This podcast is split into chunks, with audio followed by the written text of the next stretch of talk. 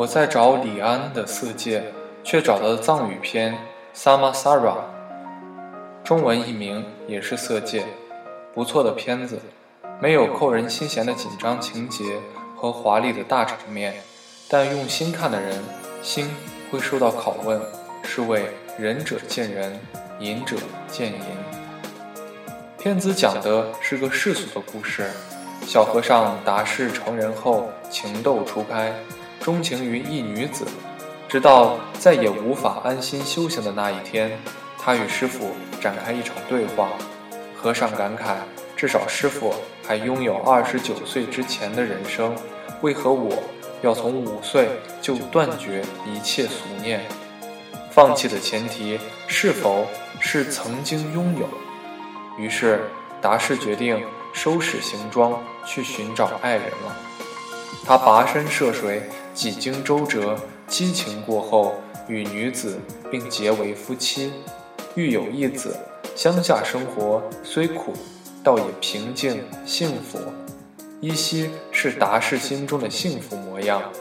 幼子逐渐长大，诱惑再次来临，村中来了位美貌的印度姑娘，达士又开始心猿意马起来。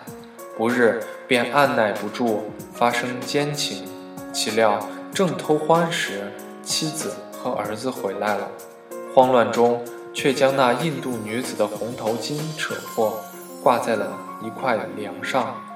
达士竟开始在心中为自己的不忠懊恼不已。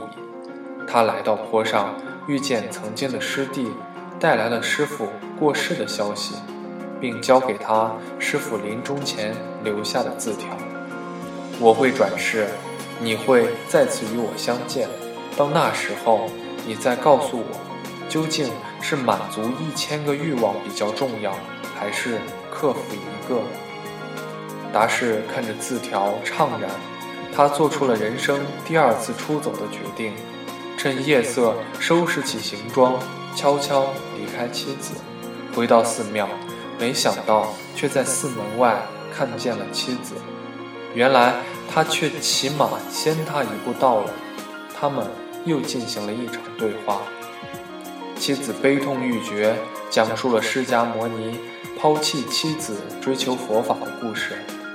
末了，只说了一句：“若你可把对我的爱欲用于追求佛法，你便今生可成佛。”达士又动摇了，不知所措的他竟然又央求妻子带他回去，但这寻常的藏人女子却流着泪决然离开，只留下一阵风。他绝望而扭曲的哭了。影片结束，片中展现了淳朴细致的高原民俗风情。香港演员钟丽缇说一口流利的藏语。纯情而又风情万种，细节无可挑剔。我不知道哪个家伙把它归为色情类片，依我看一点不色情，是为仁者见仁，隐者见隐啊。无法尽述了，就聊聊印象最为深刻的细节吧。钟丽缇，她真是个可爱的女人哟，很有意思。一个庙宇中的僧人，却信仰。混乱，摇摆不定。可是，一个生活在尘世中的藏人女子，却有着坚定圣洁的灵魂。